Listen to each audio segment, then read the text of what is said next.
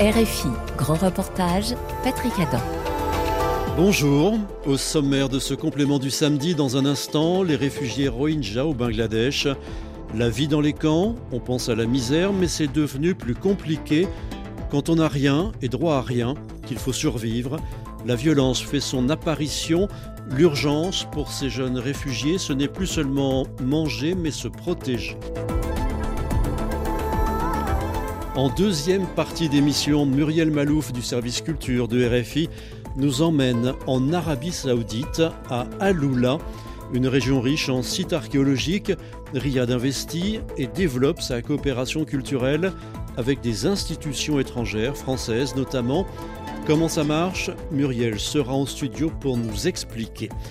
Tout de suite, les Rohingyas, on en parle dans 20 minutes.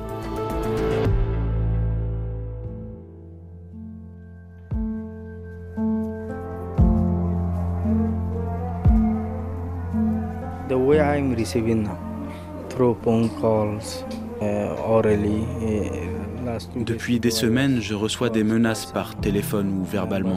Et il y a deux jours, des hommes armés m'ont emmené dans un de leurs repères. Par chance, j'ai été relâché car un des hommes me connaissait. Mais il est sûr qu'ils vont essayer de me faire du mal. Et c'est pour cela que je ne vis plus chez moi maintenant. Tous les soirs, je pars d'ici pour aller dormir ailleurs.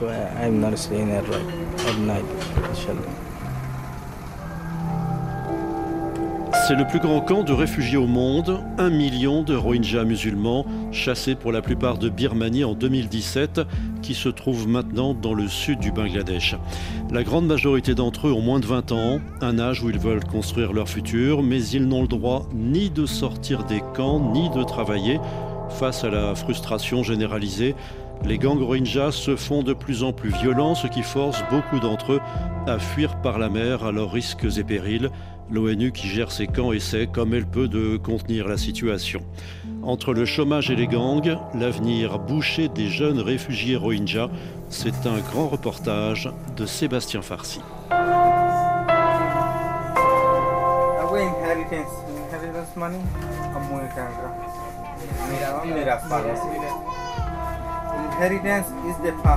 La matinée est fraîche dans le camp de Cox's Bazar et une trentaine d'adolescents Rohingyas se serrent à même le sol sous une petite hutte faite de bambou et de bâches. Ces garçons en chemise blanche écoutent attentivement le jeune professeur qui est debout devant eux, un livre à la main.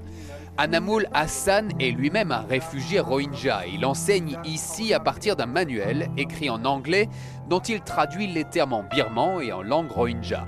Ce matin, il donne un cours de biologie. Aujourd'hui, nous en sommes au chapitre sur la reproduction humaine et nous parlons donc du cycle menstruel, de l'allaitement, de la santé maternelle et du développement de l'embryon dans l'utérus. Pourquoi vous avez choisi ce, sujet C'est important que ces enfants aient ces connaissances sur le corps humain, pour leur vie quotidienne, mais aussi pour leur futur. Dans un camp de réfugiés, nous n'avons pas d'éducation formelle. Mais nous voulons tous retourner sur notre terre d'origine, la Birmanie. Donc nous suivons le programme birman. Comme cela, si nous sommes rapatriés, nous pourrons continuer nos études. Ce jeune Rohingya de 26 ans a cofondé cette petite école communautaire et gratuite il y a 6 ans, juste après que lui et plus de 700 000 Rohingyas ont fui la Birmanie pour s'installer ici, dans les camps de Cox's Bazar au sud du Bangladesh. Six jeunes professeurs bénévoles en tout enseignent aujourd'hui les cours de secondaire pour une centaine d'enfants âgés de 14 à 18 ans. Ces jeunes professeurs veulent ainsi compléter la formation de leurs cadets qui n'ont souvent reçu que des cours basiques par les agences de l'ONU. Mais pour cela, encore faut-il trouver les livres pour enseigner. C'est ce qu'explique Kairoula, l'un des professeurs. Uh, nous n'avons pas pu emporter de livres de Birmanie et nous ne pouvons pas en recevoir non plus. Donc nous les trouvons sur Google et sur des chaînes de la messagerie Telegram. Nous les téléchargeons en format PDF et nous les imprimons pour faire des livres.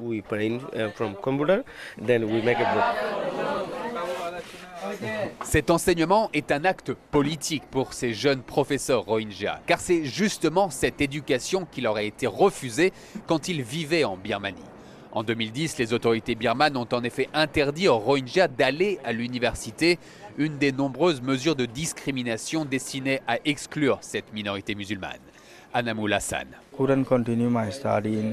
J'ai obtenu mon baccalauréat en 2014, mais je n'ai pas eu le droit de poursuivre mes études à l'université de Sitwe simplement parce que j'étais Rohingya. Le gouvernement a pu nous manipuler car nous n'avons pas eu accès à l'éducation et nous ne comprenions pas la politique. C'est pour cela que nous avons été chassés dans ces camps aujourd'hui. L'éducation aidera ces jeunes à mieux comprendre la politique et leur futur sera différent s'ils étudient davantage. Ces jeunes sont en classe de 8e niveau, équivalent à la 4e française, et ils sont avides d'apprendre. Certains ont même une ambition débordante, comme Mohamed Riaz, un garçon de 15 ans, les yeux noisettes et le regard perçant. Je veux devenir un scientifique. Quand j'étais plus jeune, je me demandais toujours comment un avion pouvait voler alors que c'est fait en fer. Je veux donc construire des avions et des voitures, et c'est pour cela que je me concentre sur les matières scientifiques. Je sais que cela sera difficile d'y arriver, car nous sommes un peuple sans pays et que nous ne pouvons pas aller à l'université. Mais c'est mon ambition et je ne l'abandonnerai pas.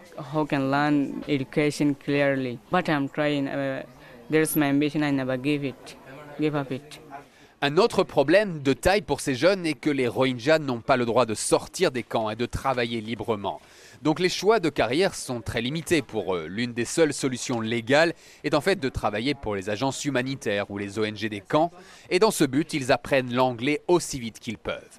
Oui, mais pour étudier, il faut avoir l'esprit au calme. Or, c'est loin d'être le cas pour ces adolescents, car les gangs rôdent et l'insécurité grandit dans les camps. Le jeune Mohamed Riaz a la respiration qui s'accélère et les yeux aux abois quand il parle de ce problème.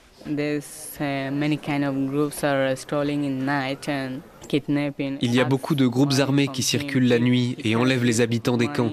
Ils demandent de l'argent et si la famille ne peut pas en donner, ils les tabassent ou les tuent.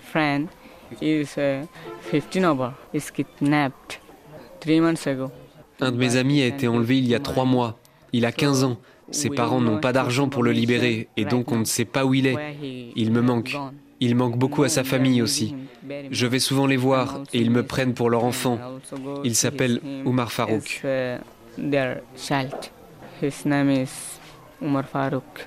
Et comment est-ce que tu te sens dans, tout ça? Quand je suis à la maison le soir, j'ai toujours peur qu'on vienne m'enlever. Je ne récite donc pas mes leçons à voix haute la nuit, de peur que ces terroristes m'entendent.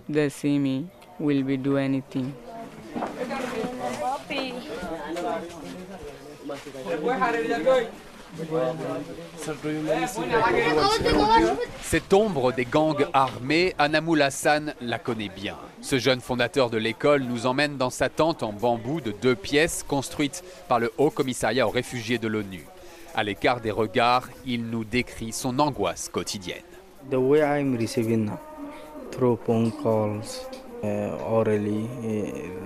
Depuis des semaines, je reçois des menaces par téléphone ou verbalement. Et il y a deux jours, des hommes armés m'ont emmené dans un de leurs repères. Par chance, j'ai été relâché car un des hommes me connaissait. Mais il est sûr qu'ils vont essayer de me faire du mal. Et c'est pour cela que je ne vis plus chez moi maintenant. Tous les soirs, je pars d'ici pour aller dormir ailleurs. Où est-ce que vous dormez? Je ne le dis à personne car je veux rester en sécurité. Est-ce qu'on sait pourquoi ils vous ciblent? Uh, uh, Parce que je travaille avec la communauté et la représente. Je donne des discours lors d'événements importants et des interviews aux médias en birman sur la manière de gérer notre crise de manière non violente. Et c'est cela qu'ils n'aiment pas. Ils me disent que c'est leur guerre et que je ne dois pas m'en mêler. Ou que si je veux en faire partie, je dois les rejoindre et prendre les armes pour se battre pour notre pays.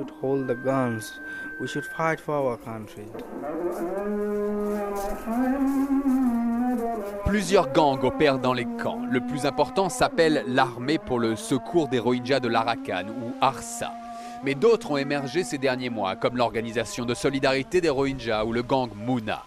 L'un des militants pacifistes les plus connus de ces camps, Mohid Oullah, a ainsi été assassiné à la fin 2021 par ces hommes armés car il critiquait ce recours à la violence.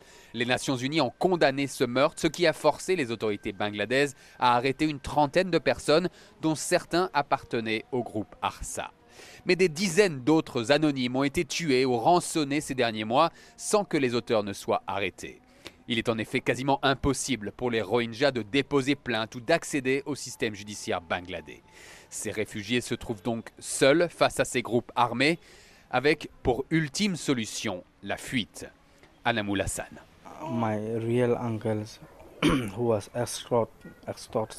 Mon oncle est parti avec sa famille car il ne pouvait plus vivre sous la menace d'extorsion. Il a été enlevé deux fois. La première fois, il a dû payer 12 000 euros. La deuxième fois, 4 000 euros. Il a dû vendre tous ses bijoux en or qui lui restaient. Il n'avait plus rien et il savait que la fois suivante, les gangs le tueraient. Il a donc fui et il est retourné en Birmanie. Imaginez, après tout ce qui est arrivé, il vit dans ce pays qui l'a chassé, sans papier ni protection. Mais il est plus en sécurité que dans les camps. En tout, sept personnes de ma famille sont reparties là-bas. Comment est-ce qu'ils se portent maintenant en Birmanie? Ils ne vivent pas dans notre région d'origine de l'Arakan, car il y a des attaques quotidiennes contre les Rohingyas. Donc ils paient des fonctionnaires pour arriver jusqu'à Rangoon, et là, ils arrivent à se fondre dans la foule, car ils parlent birman. Mais ils n'ont pas de papier d'identité. Ils ont des papiers pour vivre en Arakan, mais pas à Rangoon. Mais quand ce document expire, alors ils doivent faire très attention. Et qu'est-ce que vous, pensez faire maintenant que vous êtes euh, ciblé? Dieu pensez à rentrer? Je ne peux pas me le permettre. C'est bien au-dessus de mes moyens. Le prix pour le trajet d'ici jusqu'à Rangoon a doublé en un an. C'est près de 6 000 euros maintenant. J'ai donc fait une demande pour une émigration dans un autre pays, mais je n'ai pas reçu de réponse du HCR. Les conditions de vie sont d'autant plus difficiles pour ces Rohingyas que le soutien de la communauté internationale se réduit fortement ces derniers mois. En 2023, les agences de l'ONU n'ont reçu que la moitié des fonds nécessaires pour soutenir ce million de Rohingyas et cela a un impact très concret. Ces réfugiés mangent moins. Aujourd'hui, chaque Rohingya ne reçoit que 8 dollars par mois pour se nourrir, ce qui représente une baisse d'un tiers en un an. Ceci est insuffisant pour survivre et cela pousse les hommes à sortir des camps illégalement pour aller travailler dehors. C'est ce que fait tous les jours ce jeune homme frêle de 23 ans dont nous tairons le nom pour le protéger. Je dois sortir par des chemins cachés pour ne pas être attrapé par la police. Et je fais différents travaux. Je récolte le riz, je travaille sur les chantiers de construction ou je porte des marchandises. C'est difficile car comme nous faisons cela illégalement, les Bangladais en profitent. Parfois je travaille dix jours et ils ne me paient que pour cinq, mais je ne peux rien réclamer. Cet homme arrive ainsi à gagner environ 60 euros par mois qui viennent s'ajouter au crédit d'alimentation fourni par l'ONU. Mais même ainsi, ce père de quatre enfants arrive à peine à nourrir sa famille. L'année dernière, j'ai acheté trois bouteilles d'huile par le rationnement. Cette année, je n'en ai qu'une. Ce mois-ci, j'ai acheté des piments, donc je n'ai pas pu prendre d'ail. Si je prends de l'ail, je dois réduire le riz. De manière générale, nous mangeons moins. Seulement du riz, des lentilles, des épinards et du poisson séché avec du sel. La viande, c'est une fois par an seulement. Et comme nous ne pouvons pas acheter de lait, ma femme allait les enfants pendant plus de deux ans. Ces carences alimentaires ont des conséquences sanitaires également, et les docteurs de Médecins sans frontières le remarquent tous les jours. L'association humanitaire compte deux hôpitaux et un centre de soins dans les camps et observe par exemple les cas d'anémie montés en flèche chez les femmes enceintes. La baisse des aides internationales réduit aussi le nombre de centres de soins dans les camps ou l'accès à l'eau potable, et tout cela entraîne le développement d'épidémies. Raphaël Torlac est le chef de mission de MSF dans les camps de Cox's Bazar. Il y a des signaux d'alerte qui se sont allumés cette année. Le premier, c'est cette épidémie de, de Galles qui euh, existait déjà en 2022, mais qui euh, a empiré en 2023. Il y a 40% de la population euh, des camps, donc presque une personne sur deux qui vit dans les camps, qui souffre aujourd'hui de la gale. On a vu également en mars 2023 un pic en termes de nombre de, personnes atteintes par le choléra qui a été le, plus important sur les cinq dernières années. Et ça, ça dit clairement quelque chose sur l'insuffisance de l'accès euh, au traitement contre la gale, mais ça dit aussi quelque chose sur les conditions de vie dans les camps, par exemple les conditions d'accès à l'eau. Insécurité, carence alimentaire et manque de perspective, les conditions de vie dans les camps deviennent de plus en plus précaires pour ce million de réfugiés et la situation devient explosive. Surtout que la population est jeune, très jeune. Dans ces camps, plus d'un habitant sur deux a moins de 20 ans. Laissés à l'abandon, sans nourriture ni avenir, il y a un fort risque que la criminalité augmente. Pour y faire face, le Haut Commissariat aux réfugiés, qui gère la moitié des camps, propose maintenant un début de réponse et offre à ces jeunes des formations professionnelles.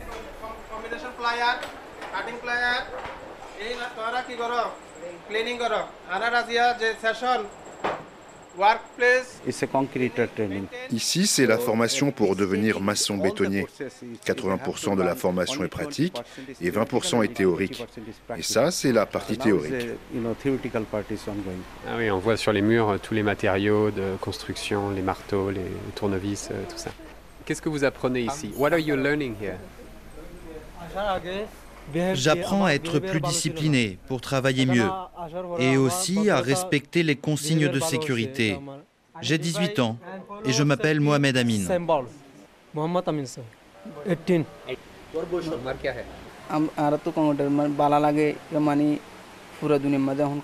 Moi, j'ai 21 ans et j'ai appris qu'il y avait besoin de beaucoup de bétonniers dans le camp et même à l'étranger. Cela veut dire que je pourrais bien travailler pour soutenir ma famille et peut-être sortir du camp.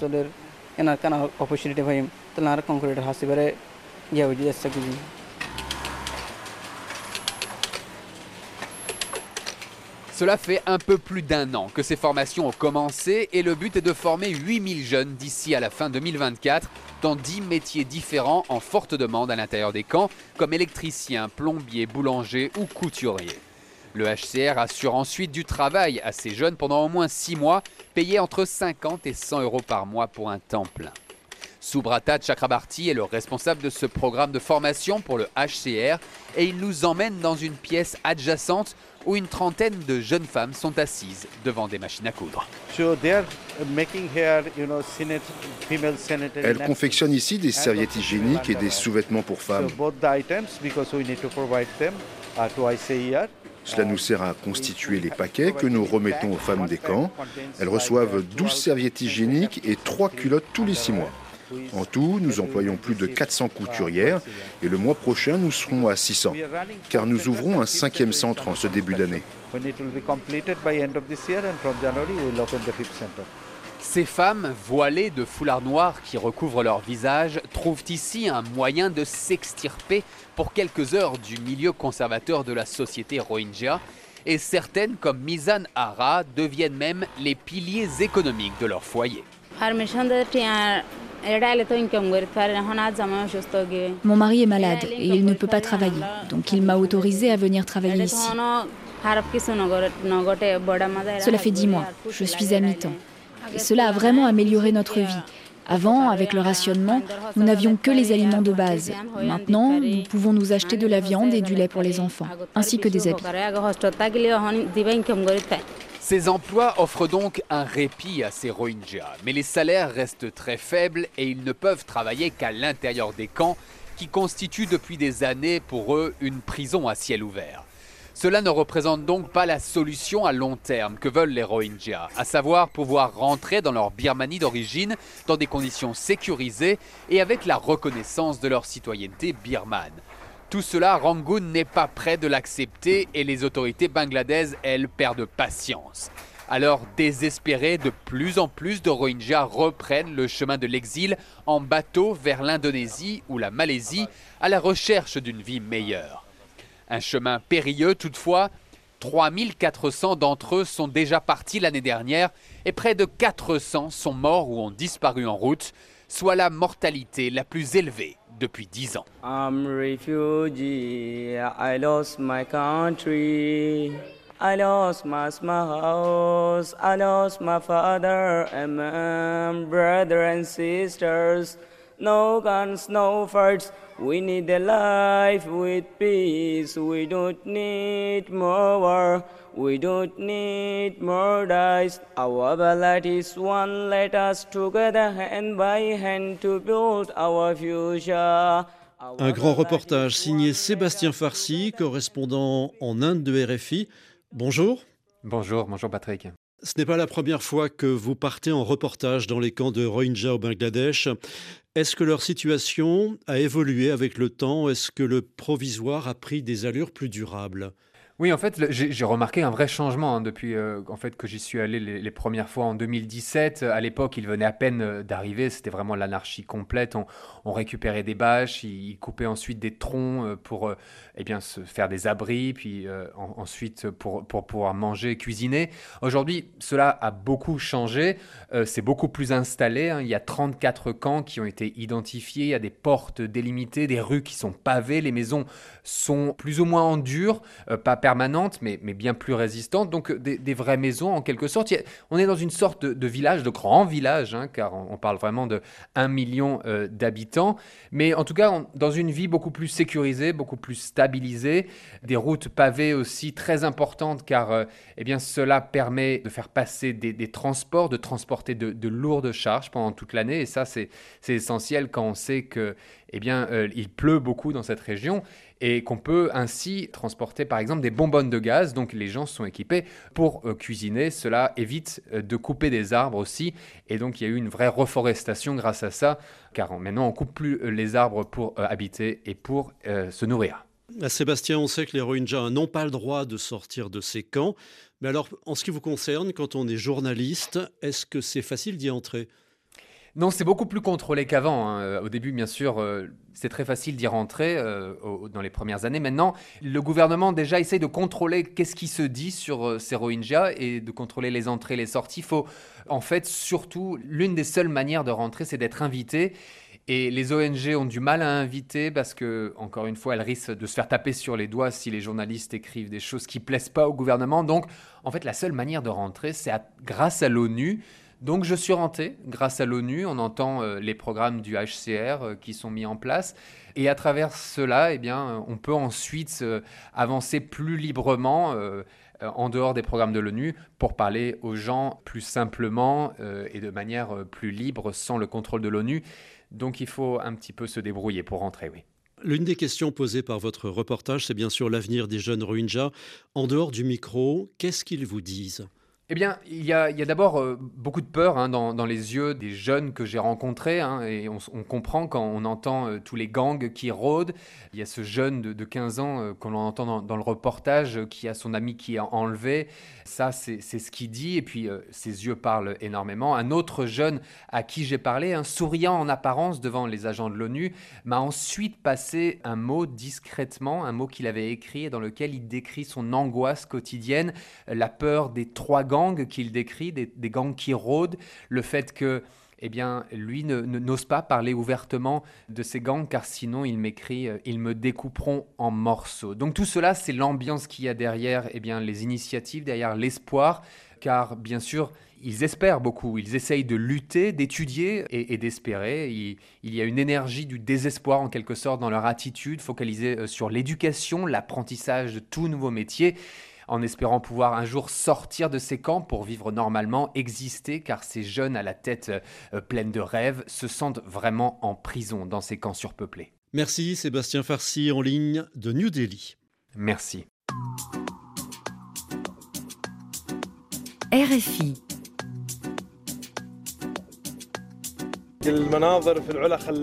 Les paysages de la Luna sont magnifiques. Nous vivons dans un environnement désertique et montagneux, et la nature ici appelle à la contemplation et à la méditation.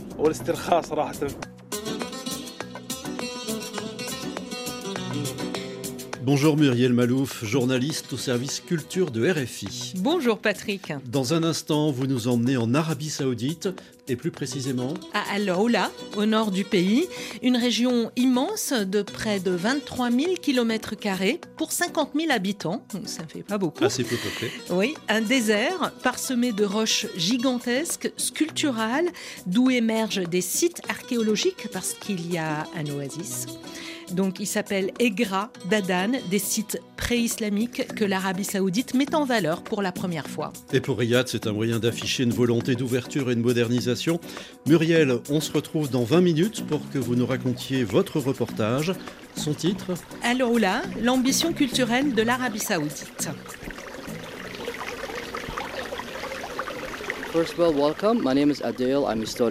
Eh bien d'abord bienvenue, mon nom est Adèle, je suis guide, ici nous sommes à Egra et là vous voyez des tombes qui remontent aux, Nabatéens. La civilisation nabatéenne contrôle le commerce des parfums, de l'encens, des épices entre l'Arabie saoudite et la Méditerranée.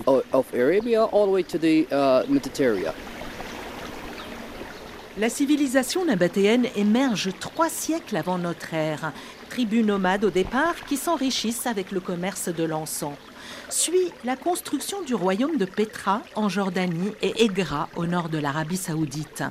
Et si Petra est très connue et visitée, Egra s'ouvre depuis peu au tourisme. Le site archéologique est inscrit pourtant depuis 2008 sur la liste du patrimoine mondial de l'UNESCO. Leila Nahamé, l'archéologue franco-libanaise du CNRS, Centre national de recherche scientifique, est une familière des lieux. Elle y dirige des fouilles depuis 22 ans. Les principaux vestiges qu'on y voit sont les tombes monumentales rupestres que les Nabatéens ont taillées dans la pierre, qui est un grès, et en mettant tous les éléments de décor qui sont caractéristiques des tombeaux nabatéens. C'est ce qu'on voit en premier, parce que par définition, comme c'est rupestre, c'est en trois dimensions et c'est conservé à 100%. C'est comme si, imaginez que vous avez une villa romaine ou un temple romain et que ce temple est conservé bah, jusqu'à la toiture. Eh bien, c'est exactement la même chose. Alors, euh, dans Alaoula, nous sommes entourés euh, de rochers immenses hein, euh, qui sont parfois comme des sculptures hein, et qui s'étendent à perte de vue dans le désert. Et donc, ces rochers abritent ces tombeaux dont vous me parlez. Absolument. C'est précisément la présence de ces grands massifs de grès qui sont parfois qui font plus de 200-300 mètres de haut, qui ont permis la réalisation de cette architecture rupestre si typique des Nabatéens, mais que d'autres peuples ont utilisé avant eux dans la même région. Par exemple, sur le site voisin de Dadan, où il y a également des tombeaux creusés dans la roche, quoique beaucoup moins décorés que les tombeaux nabatéens de Egra une région exceptionnelle, d'une beauté à couper le souffle et qui s'ouvre tout juste au tourisme. Une ouverture à la vitesse grand V dont l'Arabie saoudite a le secret avec une date butoir 2030, année de la tenue de l'exposition universelle dans la capitale saoudienne Riyad. D'ici là, la région d'Al-Aoula, où se situe Egra, doit se doter d'infrastructures touristiques et d'institutions culturelles, dont cinq musées. Le royaume saoudien, de pays fermé il y a à peine 2-3 ans, se transforme vertigineusement et ce n'est pas pour déplaire à la population locale.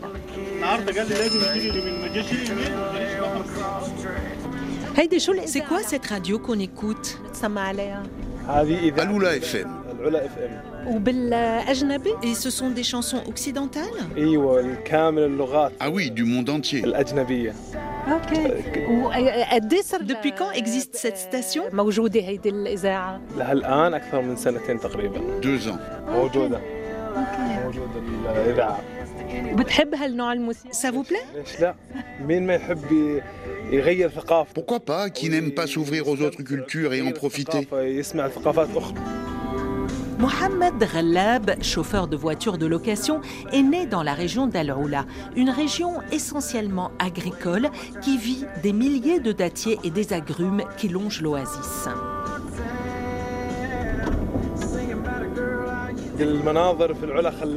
Les paysages de la Luna sont magnifiques. Nous vivons dans un environnement désertique et montagneux, et la nature ici appelle à la contemplation et à la méditation. C'est donc dans ce site exceptionnel que l'Arabie saoudite met en avant la culture. Un projet où la France est très impliquée. Jean-Yves Le Drian, ancien ministre des Affaires étrangères, dirige Afaloula, l'association française pour le développement d'Aloula qui coordonne les contrats entre les deux pays. Nous avons signé euh, avec l'Arabie saoudite, quand je dis nous, c'est le gouvernement français, euh, en 2018 un accord de partenariat sur le long terme qui a un objectif, c'est le développement de la région d'Aloula.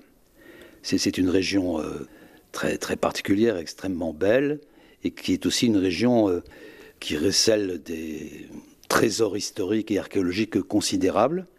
Mais c'est aussi une région qui est appelée à un fort développement touristique et c'est la volonté des autorités saoudiennes de faire en sorte que ce développement touristique puisse aussi euh, engendrer un développement global de l'ensemble de ce territoire. Parmi les projets culturels, cinq musées donc dédiés à l'art contemporain, l'archéologie, l'encens, la géomorphologie, le cheval et le projet le plus avancé est celui de la Villa Egra, une sorte de villa Médicis saoudienne dont l'ouverture est prévue en 2026.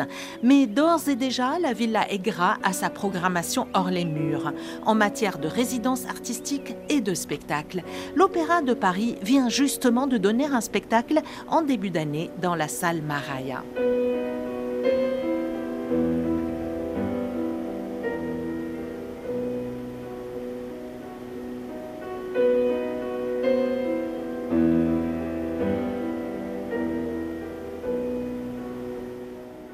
C'est une salle de spectacle qui se fond dans les dunes. Maraya, qui veut dire miroir, est justement une salle dont les façades sont revêtues de miroirs où se reflète donc le paysage alentour. L'Opéra de Paris y a présenté un bouquet de son savoir-faire, mélange de récital et de danse. Alice Rénavant, danseuse étoile. Ça a été un, moment euh, pour moi euh, d'émotion, de pouvoir montrer euh, peut-être pour la première fois de la danse et, notamment en tout cas du répertoire de l'opéra, même si là j'ai chorégraphié spécialement voilà, ce solo pour ici. Justement, comment vous avez fait le choix de cette chorégraphie? Déjà, bah, j'ai choisi une musique au piano qui est la sonate au clair de lune de Beethoven. Et à partir de là, je me suis laissée et inspirée évidemment par la musique. J'ai un langage chorégraphique euh, très inspiré de tous les chorégraphes avec qui j'ai eu la chance de travailler. Pina Bausch, euh, voilà, ou que j'ai pu voir comme Caroline Carlson. Et c'est vraiment ce que j'ai voulu euh, donner, en tout cas au public ici à, à Vous étiez vêtue d'une longue robe noire, mhm. les cheveux épars, et vous, ça c'est vrai que c'est propre à Pina Bausch, et vous avez dansé avec vos cheveux, ce qui paraît quand même aussi assez audacieux hein, dans ce pays. Vous en étiez consciente? Alors en fait, enfin non, jusqu'à euh, une heure avant le spectacle en fait, où là j'ai réalisé en fait. Je me suis dit, mais. Et je me suis posé la question si je m'attachais les cheveux ou pas. Et. Euh, et je me suis dit, bah voilà, je pense que. Enfin, pour moi, voilà, la, culture, on est là aussi pour partager notre culture. Et, euh, et voilà, j'espère que ça n'a pas, en tout cas, euh, trop perturbé voilà, leur vision de ce solo. Mais c'est ce que je suis quand même. Voilà.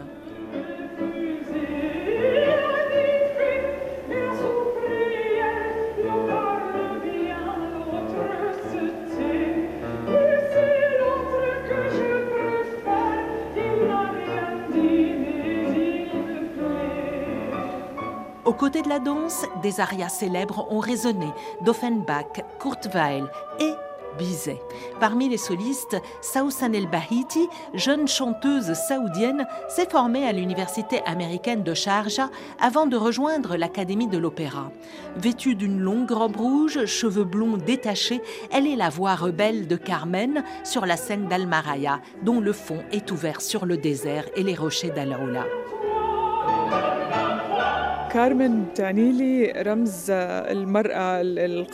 Carmen, pour moi, est le symbole de la femme forte qui a confiance en elle.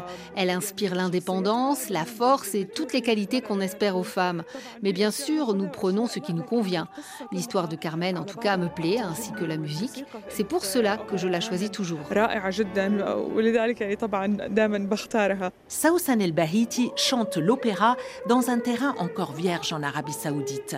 Elle a aussi ouvert un institut pour la formation vocale à Jeddah, où elle reçoit, dit-elle, beaucoup de demandes. Et comme avant-goût du spectacle, l'opéra a exposé des costumes de scène somptueux aux couleurs chatoyantes qui ont fait le bonheur du public. Dès mon entrée, j'ai dit Waouh, c'est la première fois que je vois ces broderies de près et pas de derrière mon écran. C'est la première fois aussi que j'assiste à un opéra. C'est donc une belle première expérience.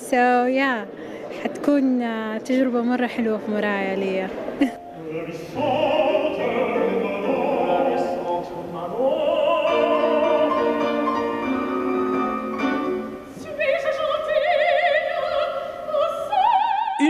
expérience pour la majeure partie du public.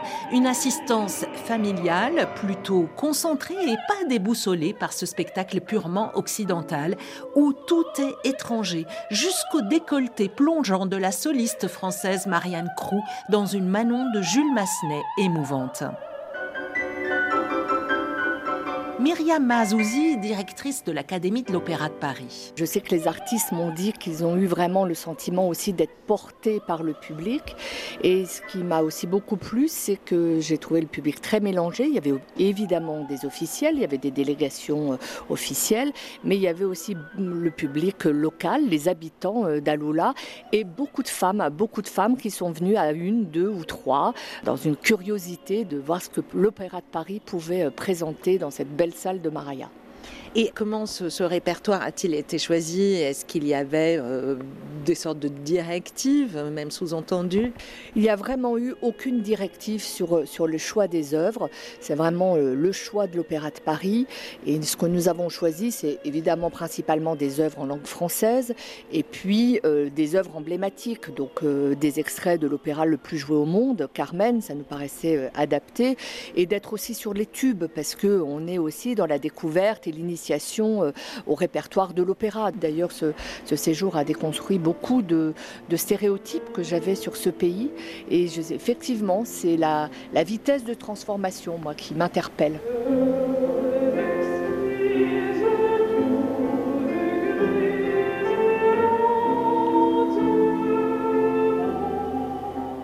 La Villa Aigra entame, avec la venue de l'opéra, son programme de préfiguration. Nour Al-Dabal, directrice artistique à la Commission royale d'Alaoula.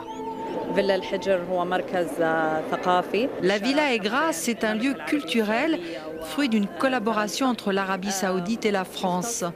Aujourd'hui, nous assistons à un programme d'opéra, mais ce n'est que le début d'une longue série d'événements, comme des résidences, des formations musicales et artistiques en général.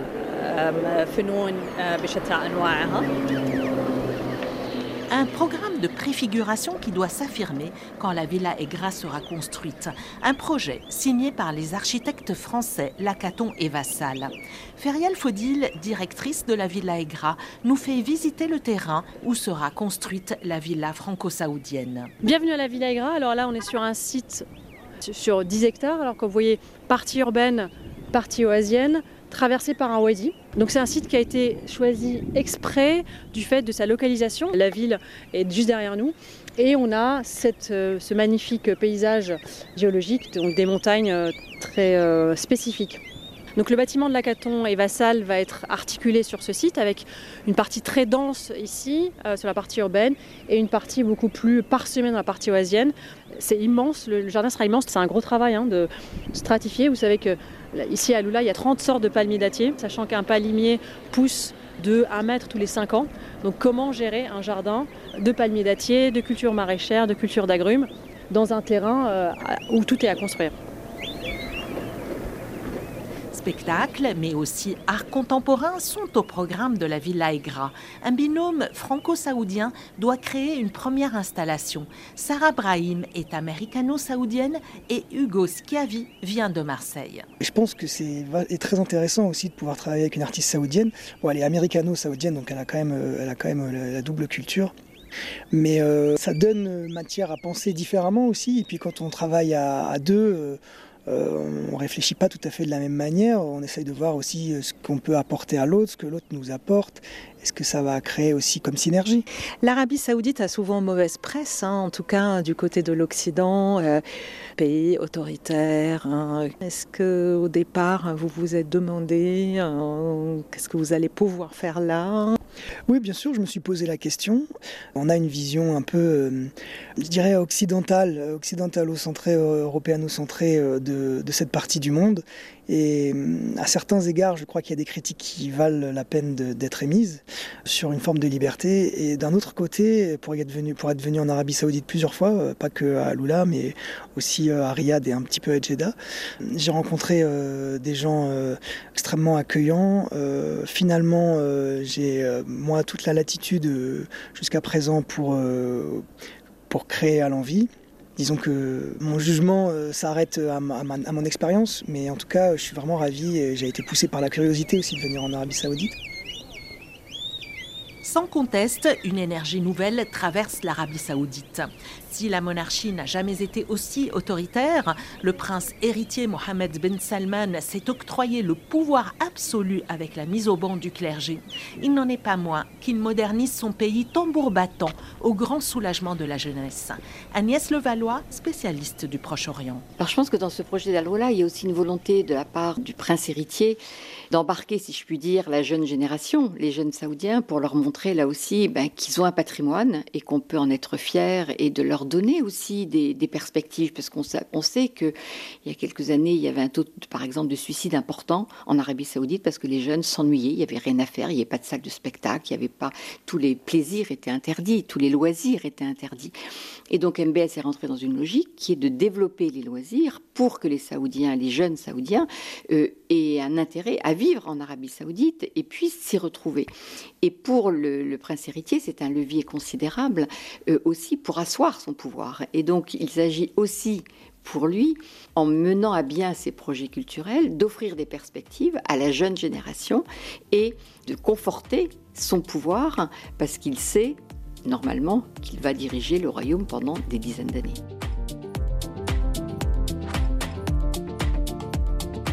Mourouj el-Imam, jeune femme de Al-Oula, rencontrée dans un restaurant fréquenté par une jeunesse cosmopolite dans la vieille ville. La abaya, parsemée de cœurs roses de toutes les couleurs, foulard assorti, elle se présente. Je suis née à Aloula et j'y ai grandi. J'ai 27 ans. Mon père est d'ici et il a vécu dans ces maisons en terre de la vieille ville que vous voyez là. Il a vécu simplement et il nous a appris l'amour de la nature. Et moi, je me sens très liée à cette terre. Sincèrement, je ne peux pas m'imaginer vivre ailleurs, en dehors d'Aloula. Mon travail aujourd'hui est basé sur l'art dans toutes ses composantes. Le dessin, les créations liées aux matières naturelles. À titre d'exemple, comment fabriquer une lampe avec une pierre ou avec du bois de dattier. Et ça me fait aimer la vie et j'espère développer ce travail.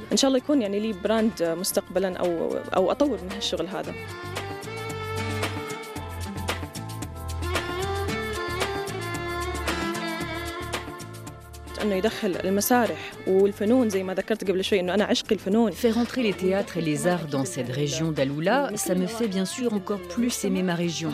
À ce compte, j'ai encore moins envie de m'en aller d'ici et j'espère participer à ce projet. J'espère y ouvrir un lieu pour accueillir des visiteurs du monde entier.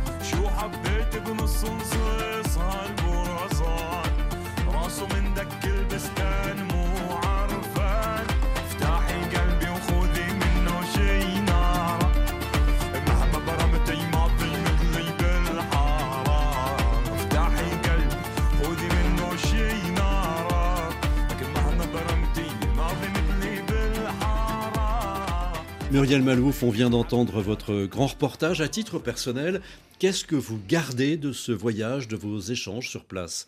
Mais En fait, je dirais un peu comme Myriam Azouzi qu'on a écouté dans le reportage, des stéréotypes sont tombés. Je m'attendais à une société plus fermée. J'ai rencontré des gens très accueillants, heureux de la présence d'étrangers dans leur pays et de son ouverture. Donc un contact facile un contact facile, mais cette ouverture, elle est en fait très rapide.